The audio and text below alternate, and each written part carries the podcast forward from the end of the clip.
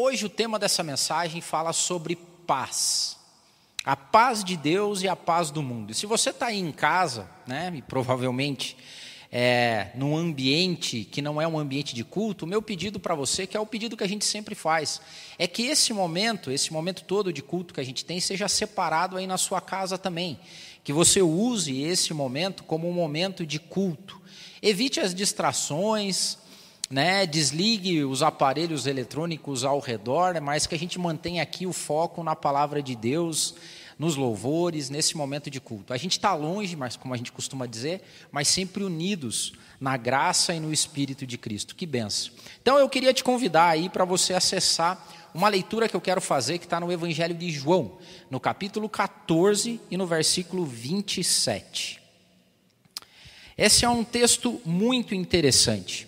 A palavra de Deus, nesse Evangelho, o Evangelho de João, a partir do capítulo 13, 14, 15, fala do último discurso de Jesus, o discurso de despedida de Jesus. No momento de muita é, efervescência, podemos dizer assim.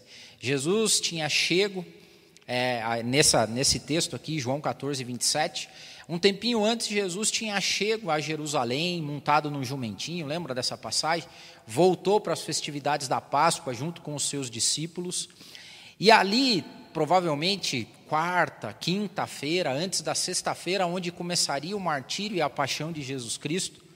Nesse momento anterior, Jesus faz um grande discurso, falando diretamente para os seus discípulos. Eu quero separar aqui um versículo, que é 14, 27 do Evangelho de João, que a palavra de Deus diz assim: Deixo-lhes a paz, a minha paz lhes dou.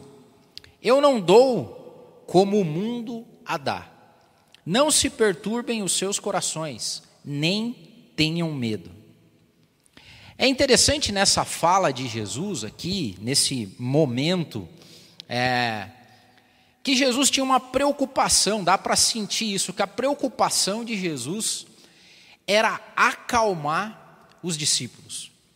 Os discípulos estavam ansiosos estavam talvez amedrontados, porque essa era a situação que eles estavam vivendo. Imagine que Jesus viveu tanto tempo junto com eles, passaram por diversas experiências juntos. É, eles viram Jesus andando sobre as águas, ressuscitando, curando as pessoas, transformando água em vinho. O que eu acredito é que o vínculo de irmandade e amizade durante esses anos ficou muito próximo. Jesus e os discípulos tinham vivido muitas coisas juntos. E assim como eu e você, como temos nossos amigos e a gente vive junto experiências, isso marca a vida da gente, né? Então, quando você encontra pessoas depois de um bom tempo, né? Você lembra lá das, das viagens, você lembra dos perrengues que vocês passaram juntos, que nós é, e os amigos passamos juntos. É, esses assuntos voltam à tona é, em, em, vezes que a gente se encontra, né? Tem a, a, à medida que a gente vai ficando velho, a gente vai repetindo, inclusive. Pô, lembra aquela vez que aconteceu assim, esse assado? Então, Jesus e os seus discípulos viviam uma relação muito íntima e próxima. A maior parte, se não todos os discípulos, abandonaram seus afazeres, abandonaram as suas casas e entraram nessa empreitada com Jesus. Tanto que o início desse capítulo, do 14 de João, é Jesus dizendo o seguinte: não fiquem perturbados, creiam em Deus, creiam também em mim. Porque a mensagem que Jesus estava entregando para eles era uma mensagem de despedida. Eu estou indo, eu vou voltar para o Pai, eu vou sofrer, eu vou ser crucificado, eu vou sofrer horrores, eu vou ser castigado, eu vou ser maltratado. E Jesus explicava tudo o que ia acontecer, mas um ponto crucial: Jesus dizia: Eu vou deixar vocês. Eu não vou estar em determinado momento mais com vocês. E é interessante aqui fazer uma, uma releitura também muito importante desse capítulo e desse cenário que a gente está descobrindo aqui e voltando através da leitura desse discurso aqui os conceitos errados a respeito de céu. A maior parte das pessoas acredita que o céu é uma Disneylândia. Assim, o conceito de paraíso e de céu é um um lugar onde vai ter alegria sempre, que vai ter tudo o que você deseja, paraíso, né? O conceito de paraíso. Então é um grande parque de diversão, com alegria, festa, cumilança. É, a Bíblia traz essas simbologias de mesa, de festa, de lugar agradável, aprazível, mas não é por isso. A alegria embutida no céu tem uma relação direta com o que Jesus disse aqui para os discípulos, para os apóstolos. Na casa do meu pai há muitas moradas, e eu vou lá preparar a morada. E qual que é o grande segredo? Para que onde eu estiver, vocês estejam comigo. O céu é a presença de Jesus com as pessoas. Independente de onde seja, queira a nossa imaginação chegar no que é céu, a gente não vai conseguir, porque a Bíblia diz que não penetrou em coração humano, é, ninguém pensou, ninguém raciocinou, ninguém viu, ninguém jamais ouviu aquilo que Deus tem preparado. O só o Espírito chega perto, e o, quando a gente adora Deus em Espírito, e Deus é Espírito, o céu é a presença infinita e eterna de Cristo e Deus ao nosso lado. Então, o que Jesus estava querendo dizer para eles é: a minha paz que eu entrego para vocês de um jeito diferente do que o mundo entrega, tem a relação minha direta com vocês. O fato de onde eu estiver, vocês vão estar também comigo. E aqui, a gente começa já a entender qual é a diferença entre a paz que o mundo dá e a paz que foi prometida por Jesus Cristo. E é importante demais a gente entender a diferença entre uma e outra. E eu queria muito mesmo que você prestasse atenção nessa palavra hoje.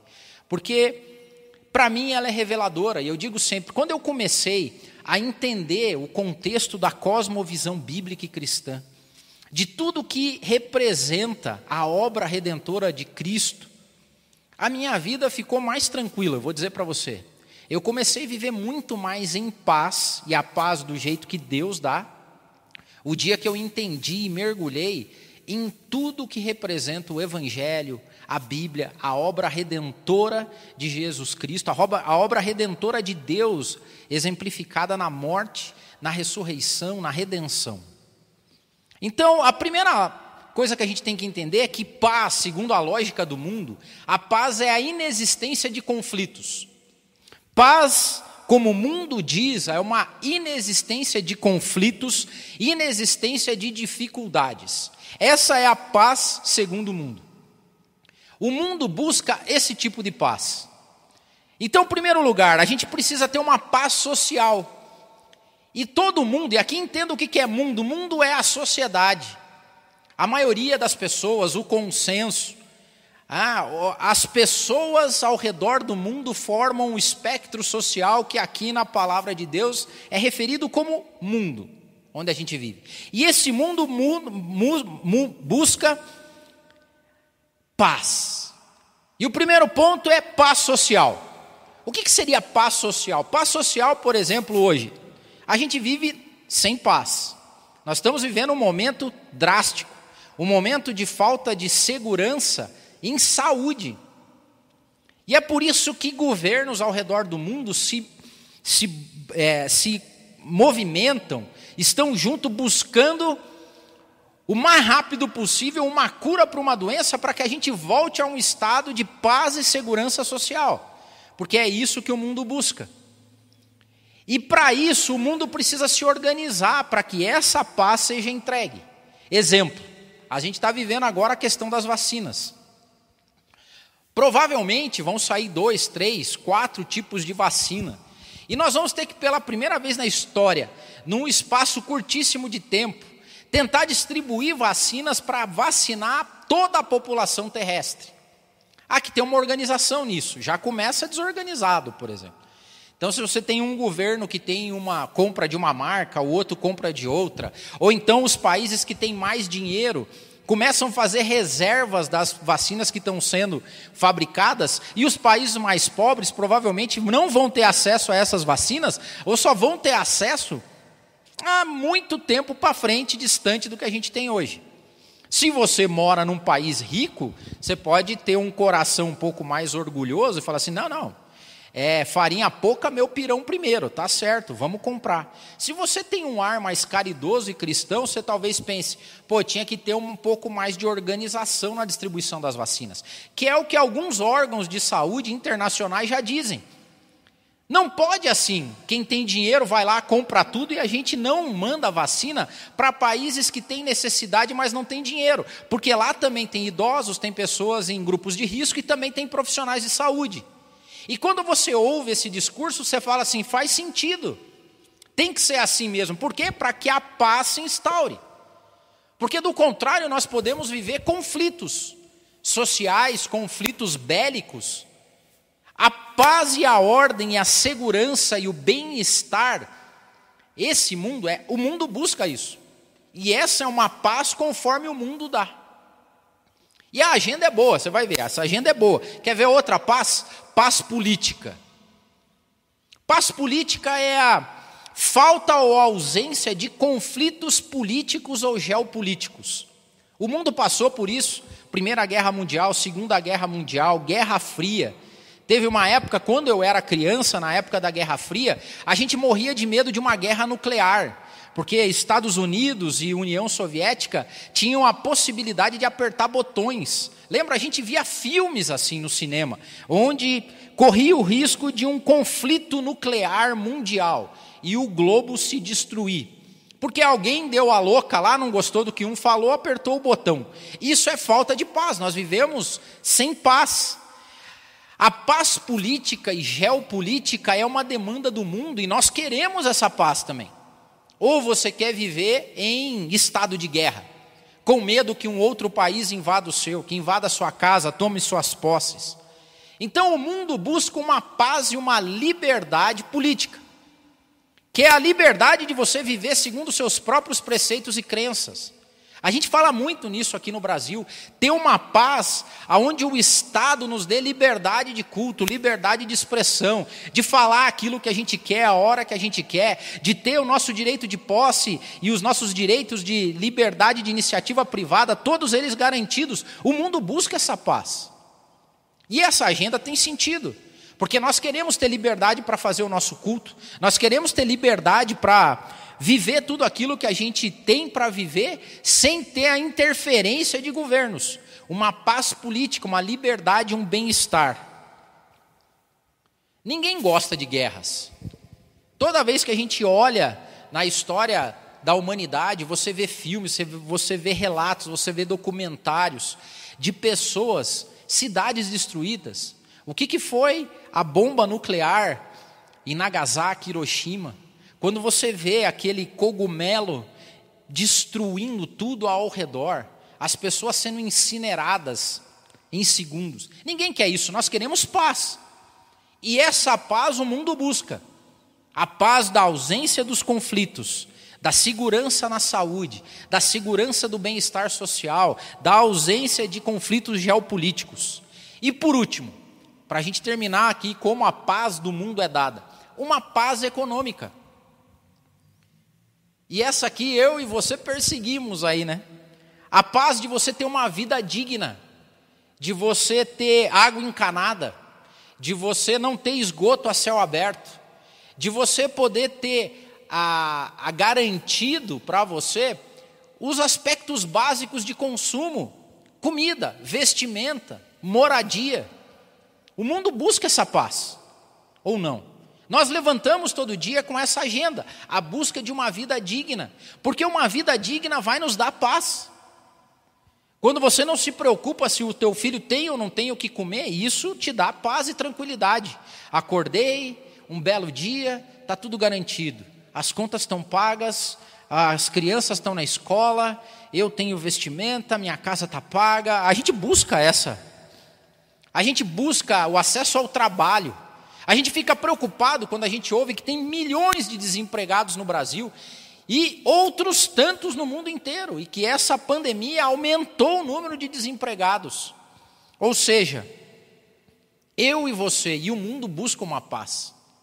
E essa paz que eu falei, a paz econômica, a paz de saúde, a paz política, é a agenda do mundo em torno da paz. E é uma agenda boa ou não? Daí você fala assim: não, Adeildo, essa não é agenda boa, é agenda do mundo. Não, essa é uma agenda boa.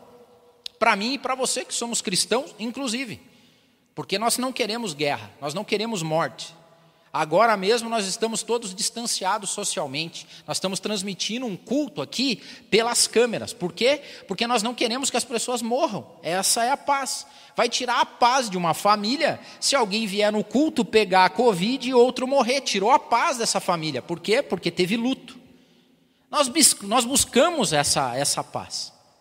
As pessoas são premiadas e reconhecidas por isso. Tem o prêmio Nobel da Paz. E se você pegar na lista das pessoas que ganharam o prêmio Nobel da Paz, foram pessoas que trabalharam para a paz política, a paz social, a paz econômica, para que as pessoas fossem inseridas, distribuição mais é, justa de riquezas, é, não a fome, não a violência, não a morte. Essa é a agenda do mundo, a agenda da paz mundial. Só que é curioso aqui, nesse capítulo, onde Jesus está falando sobre a partida dele, e ele começa a falar sobre o príncipe, em, em determinado momento ele fala sobre o príncipe desse mundo. Lá em João 14, 30, ele diz o seguinte: Já não lhe faleis muito, já não lhes falarei muito, pois o príncipe desse mundo está vindo. Há um governo mundial, e esse governo do mundo que a gente vive, que busca paz, é uma permissão divina. Tem uma vontade diretiva de Deus e há a vontade permissiva de Deus. Deus permite que algumas coisas aconteçam e coisas que estão dentro do plano de redenção e salvação da humanidade. Lá, e a gente vê isso bem claramente no livro de Jó, o livro mais antigo da Bíblia, onde o diabo rodeando o mundo e olhando as pessoas, e lembram, Deus traz a memória ali, leu, tem visto o meu servo Jó?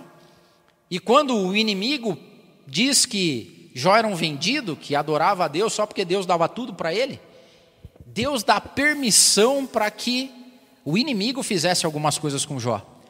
E aqui é claro, nesse discurso de Jesus, de que o governo no mundo, ou governo do mundo, é uma permissão divina. Há um príncipe, há um principado, há potestades que governam o nosso mundo hoje. E essas, olha, olha, é interessante você entender isso.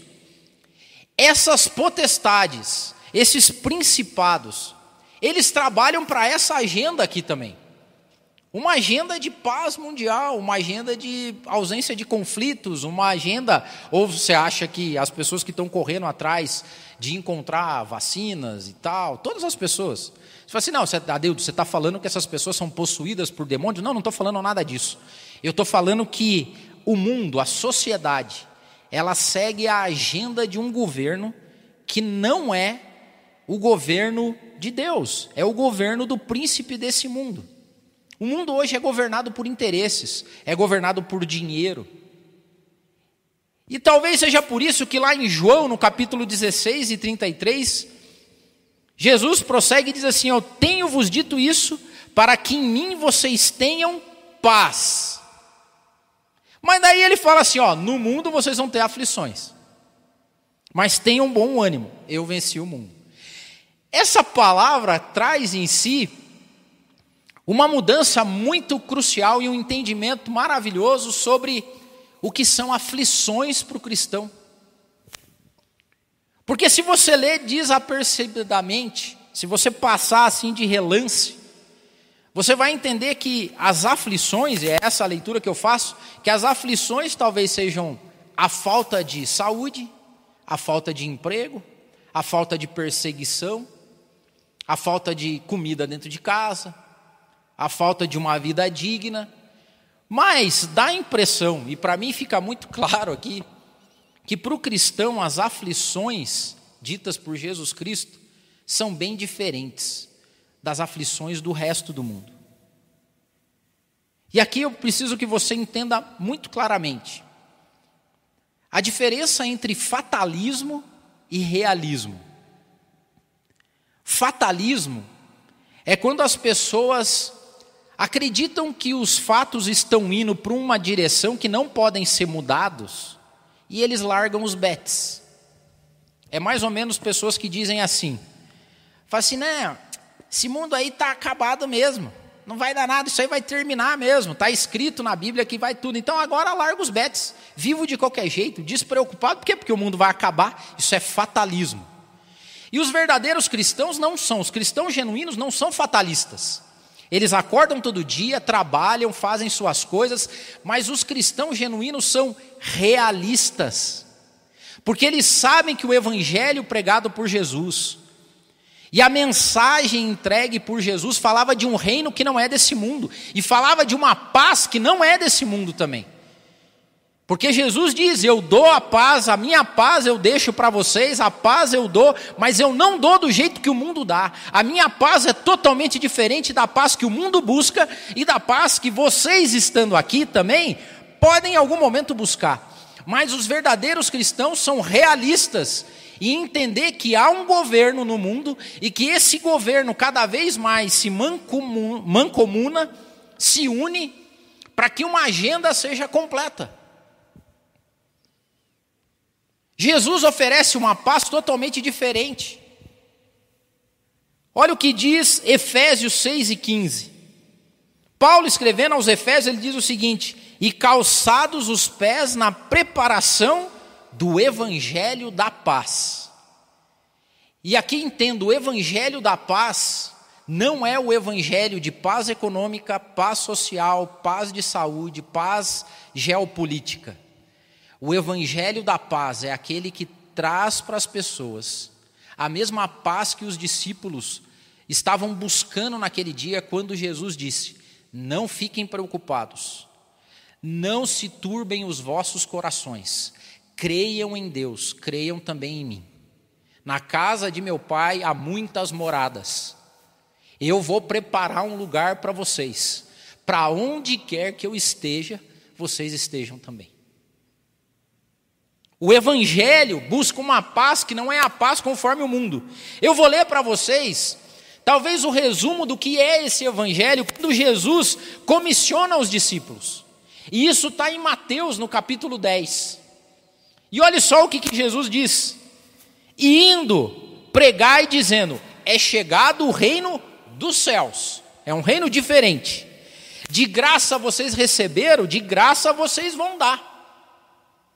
Vocês não devem possuir nem ouro, nem prata, nem cobre, em vossos cintos, nem alforjes para o caminho.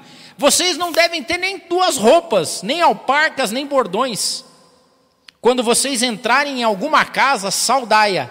E se a casa for digna, desça sobre ela a paz que vocês estão levando. Se não for digna, torne para vocês, torne para vocês essa mesma paz. E Jesus completa aqui dizendo ainda mais para eles assim, ó: Eis que eu envio vocês como ovelhas ao meio dos lobos. Portanto, sejam prudentes como serpentes, inofensivos como pombas. Vocês vão ser odiados por causa do meu nome, mas aquele que perseverar até o fim vai ser salvo. Olha, olha só agora o que Jesus diz: Não tenham medo daqueles que matam o corpo, mas não podem matar a alma. Temam antes aquele que pode fazer perecer no inferno a alma, no inferno a alma e o corpo. Portanto, qualquer que me confessar diante dos homens, eu o confessarei diante de um meu Pai que estás nos céus. Mas qualquer que me negar diante dos homens, eu vou negar também ele diante do meu Pai que está nos céus. E olhe só o que, que Jesus termina dizendo no 10,34. Não cuideis que eu vim trazer paz à terra. Eu não vim trazer paz, eu vim trazer espada. Eu vim trazer juízo. Eu vim dizer que há uma diferença entre a agenda de paz do mundo e o que é a minha paz. Agora entenda, porque tem um paradoxo muito importante nisso aqui. Esse mundo que se prepara para receber o anticristo tem uma agenda de paz que faz sentido para a gente. Como é que é, Deildo? É verdade. A gente tem que entender que não vai ser assim, sabe? A Bíblia fala que até escolhidos serão enganados. Eu brinco aqui, mas é verdade. Se algum dia você estiver andando na rua e tiver uma igreja, e essa igreja vai ser a igreja do Deus homem, 666, Daí você fala, eu vou, eu vou congregar nessa igreja. Você tem que ir para o inferno de burro, porque está escrito lá na parede, 666. Agora a agenda do mundo de paz, ela não é assim escancarada. Ela é uma agenda oculta e que tem, na, no, no primeiro momento você fala assim, faz sentido isso. A agenda do príncipe desse mundo faz sentido, porque a paz que a gente quer ter é uma paz social, é uma paz econômica, é uma paz de bem-estar, de vida boa. E o mundo se organiza para isso e vai continuar cada vez mais. E pasmem vocês, nós vamos apoiar essa agenda.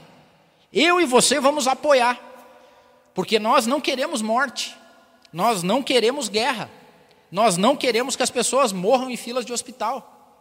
Nós não queremos que tenha um percentual único da população mundial que detenha, detenha a riqueza toda e que o resto sejam pobres escravos assalariados. Ou seja, eu e você vamos olhar para essa agenda e vamos falar: essa agenda faz sentido. E vai ser assim. Eu estou dizendo para você porque já é assim. Porque nós fechamos as nossas igrejas porque a gente não quer que as pessoas morram. E faz sentido. Jamais a gente faria isso. Se algum dia alguém chegar e falar assim, nós precisamos criar um sistema econômico que garanta mais distribuição de renda para as pessoas, eu vou apoiar. E eu gostaria que você apoiasse também. Porque qual é a lógica de manter pessoas na miséria, sem ter o que comer, sem ter o que vestir? Foi um direcionamento do próprio Cristo. Você tem que visitar, você tem que dar de comer aos órfãos, às viúvas. Você tem que dar roupa para quem está passando frio, você tem que dar cobertor. Então, se, se aparece uma agenda econômica, imagine que alguém algum dia dissesse: Eu achei a solução para que não existam mais pobres no mundo. Qual cristão em sã consciência vai fazer? Não, não, não, isso aí é coisa do inimigo, não vai ter pobre no mundo. Só que a paz que o mundo busca não é a paz que nós temos. Porque os cristãos eles não têm uma agenda de fazer com que as coisas do mundo tenham guarida no nosso coração. E quando Jesus diz para eles lá, ó, não se perturbem o coração de vocês, não tenham medo. Um monte de coisa vai acontecer, um monte de água vai passar debaixo da ponte. Nós vamos ver muitas coisas acontecendo diante dos nossos olhos. Talvez fogo descendo do céu milagres. E a gente já vê milagres científicos. Provavelmente vão existir medicinas e remédios que vão fazer com que a gente viva muito mais do que a gente vive hoje. Alguns dizem, inclusive, que o problema da morte vai ser resolvido. É uma agenda mundial.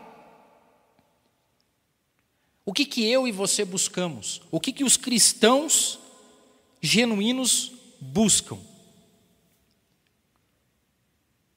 cumprir aquilo que Deus nos deixou para que a gente cumprisse.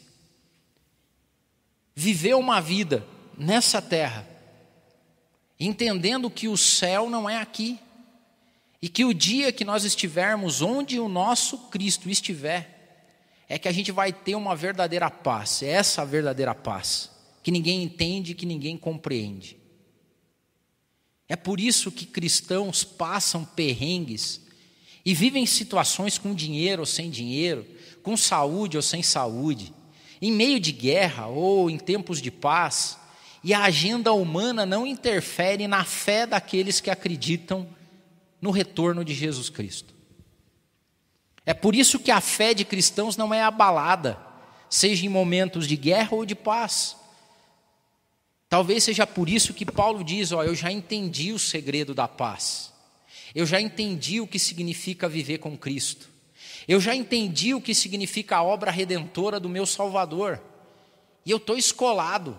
Não há nada mais nessa agenda humana que me faça mudar. Eu sei viver com pouco, eu sei viver com muito. Eu sei passar necessidade, eu sei sobrar. A minha vida não depende dessas questões humanas. Eu não vivo mais nessa lógica. E talvez seja daí que Paulo, quando escreve as suas cartas, as saudações finais são bonitas. Né? Ele escrevendo a segunda Tessalonicenses, lá em 3,16, ele diz assim: Ora, o mesmo Senhor dá paz, vos dê sempre paz de toda maneira o Senhor seja com todos vós. Note que é o Senhor da paz. É maravilhoso também quando a gente se sauda com a paz do Senhor. Porque a paz do Senhor é uma paz diferente do que a paz que o mundo busca. Quando que a gente vai ter essa paz em definitivo? E eu lembro aqui o salmista quando diz assim: Em paz eu também me deitarei e dormirei, porque só tu, Senhor, me fazes habitar em segurança. A nossa habitação só vai ser totalmente segura o dia onde eu e você estivermos na mesma morada e na mesma habitação que o nosso Cristo. Eu vou preparar lugar, eu vou preparar habitação, eu vou preparar aposento, eu vou preparar o lugar onde a gente vai viver junto para sempre. E eu acredito piamente que a verdadeira paz a gente só vai ter quando a gente acordar em casa. Só o dia que eu e você acordarmos em casa a nossa paz vai ser completa. Porque a casa nossa é a casa do nosso Pai. É lá que ele foi preparar lugar. E é essa paz que fazia com que todos os dias apóstolos, discípulos, pessoas que eram convertidas, que viviam em situações muito piores do que a gente vive, pessoas que morriam ao fio da espada, que eram fritas em óleo fervente, que eram decapitadas, que tinham suas peles arrancadas, que viam filhos morrendo. Vai chegar o dia que nós vamos ser escanteados entre a agenda de Deus e a agenda do mundo. Eu tenho muita certeza que nós vamos acabar apoiando essa agenda fake do mundo. Hoje já se fala nos conluios para que um governo mundial surja. Essa pandemia deu sinais muito claros de que sem coordenação mundial você não consegue alcançar a agenda de paz no mundo. Sem uma coordenação mundial, você não consegue controlar as finanças e fazer com que pessoas tenham acesso a vidas dignas. Sem coordenação mundial, você não consegue ter certeza que amanhã um louco não resolve soltar uma bomba atômica lá, como acontece lá em Coreia do Norte. Sem coordenação mundial, dificilmente nós vamos conseguir sobreviver às futuras pandemias, aos futuros caos econômicos que surjam. A realidade está pedindo isso. O Fórum Mundial já diz que a gente precisa de um Great Reset, que nós temos que dar um Ctrl Alt Del no mundo e começar de novo de um jeito diferente. A gente precisa olhar para essas coisas e entender que tudo isso faz sentido pela agenda de paz do mundo. E talvez seja por isso que algumas pessoas não entendam, e para mim, algumas pessoas têm medo de que algumas coisas aconteçam. E eu, quando vejo essas coisas acontecendo, te digo aqui, olhando para você que está em casa, me causa tranquilidade. Ah, Deildo, mas não dá desespero ver, dá tristeza, quero dizer. Dá tristeza ver pessoas morrendo. Dá tristeza ver que a gente não vive a dignidade que a gente poderia. Agora, lá no fundo, os verdadeiros cristãos olham tudo isso e assim como aqueles discípulos e apóstolos que entendiam falavam assim, talvez depois que receberam o fogo do Espírito Santo, foram cheios do Espírito Santo, a gente vai fazer o que for preciso para cumprir uma agenda de paz que não é a agenda de paz do mundo. Nós vamos levar para as pessoas o evangelho da paz. E o evangelho da paz é o evangelho da redenção. O evangelho daquele que faz com que eu e você deitemos as nossas cabeças e habitemos em segurança, no lar do nosso Deus, no nosso Pai, que a gente possa entender hoje que a paz de Deus não é, verdadeiramente não é, a paz do mundo. Quando eu vejo todas essas questões, e vejo também que tentando voltar aquele tempo lá e tentando me colocar no, no calçado dos discípulos, tentando me colocar na situação que eles estavam vivendo. E eu fico tentando imaginar o consolo de Jesus naquele momento. Mas Jesus disse que era bom que ele fosse. E eu fico aqui também com a minha cabeça tentando imaginar os discípulos assim: não, não é bom, não, Senhor. Não é bom, fica aí. Ou quando a gente olha tudo isso, talvez a gente possa fazer como Pedro, falar assim: não, Senhor, jamais, não vai morrer, não vai acontecer, não vai. E é interessante que Jesus repreende eles, fala assim: vocês não entenderam, é bom que eu vá. Ou chega para Pedro e fala assim: para trás de mim, Satanás, tem que acontecer as coisas. Tudo isso faz parte do plano do meu Pai. E quando vocês olham para mim, vocês veem o Pai. Creiam em mim. Olha o que Jesus, essa palavra é maravilhosa. Creiam em Deus creiam também em mim. O chamado continua vivo hoje. Um chamado de Jesus dizendo para você: creia em Cristo, creia em Deus, creia no plano de salvação e redenção da humanidade, e entenda que a busca pela paz no mundo vai dar uma paz que é insuficiente, essa paz está iludindo um monte de gente, vai iludir muitas outras pessoas, menos os cristãos genuínos.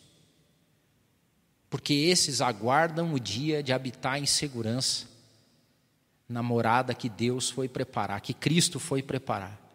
E desde aqueles dias nós estamos aqui aguardando. Vai chegar o dia que eu e você vamos acordar em casa. E é só nesse dia que a agenda divina da paz vai estar completa para nós. A minha mensagem para você é: não se turbe o seu coração, não tenha medo. A palavra de Cristo para nós é essa: não tenham medo. Tudo que está acontecendo faz parte do plano. Eu e você que somos cristãos, olhando tudo o que acontece, sabe o que a gente deveria fazer? Glorificar a Deus. Glorificar a Deus. E é isso que João faz, e em determinado momento, cheio fala assim: Maranata, Maranata, ora vem, Senhor Jesus. Tudo há de se cumprir conforme o Senhor falou. É maravilhoso ver ciência se desenvolvendo do jeito que a palavra de Deus disse. Você pode falar assim, não, é louco isso, eu não sou fatalista, eu sou realista. Quando eu vejo as pessoas, não, porque é um governo mundial, está se formando, falando, glória a Deus, Deus falou que ia ser assim através da sua palavra. Não, porque vai haver isso e não sei o que lá. Cara, eu vou defender essa agenda aí, não tem problema nenhum. E eu peço que Deus me encha de graça. Eu peço que Ele encha de graça o João, porque pode ser que não seja na minha época, pode ser que eu acorde em casa antes do arrebatamento. Mas o que eu peço para Deus é que nos mantenha firmes, Senhor. Nos mantenha firmes. Não se turbe o vosso coração. Se você está vivendo e passou esse ano com medo, ou se você está com medo em casa, a minha palavra para você é que todo medo caia em nome de Jesus, porque tudo o que a gente está vendo acontecer dá prova de que o nosso Cristo existe, é real, viveu, morreu, ressuscitou, que há um Deus maravilhoso que tem a terra por estrado dos pés e toma conta de tudo. Então, ó, cara, pode deixar, vai ter, vai acontecer as coisas, a gente vai ser perseguido. Tem nego que tem medo de deixar, ah, não, porque vão rastrear, vão rastrear, cara, vão fazer as coisas. É, pode ser que venha arrebatamento antes, tem gente que acredita que vem depois. Uma coisa eu tenho certeza, que Jesus não mentiu, porque ele não é homem para mentir. E eu tenho certeza que o meu lugar que ele foi preparar está preparado. E eu estou esperando a volta dele. Senhor, eu te agradeço. Eu louvo, ó Pai, por tudo que o Senhor é. Eu louvo pelas Suas palavras. Eu te louvo, ó Pai, porque no meio de caos, como era aquele meio que estava prestes a acontecer, o Senhor reuniu os seus discípulos e disse: Não fiquem com medo Creiam em Deus, creiam também em mim. Eu estou indo fazer, buscar, estou indo para um lugar fazer preparações, preparar um local para onde eu estiver, vocês vão estar comigo. E lá tem muitas moradas. E eu te louvo porque o Senhor nos deixou a sua paz. Não, o Senhor nos deu a sua paz. Mas o Senhor deixou bem claro: a minha paz não é dada como o mundo dá a paz.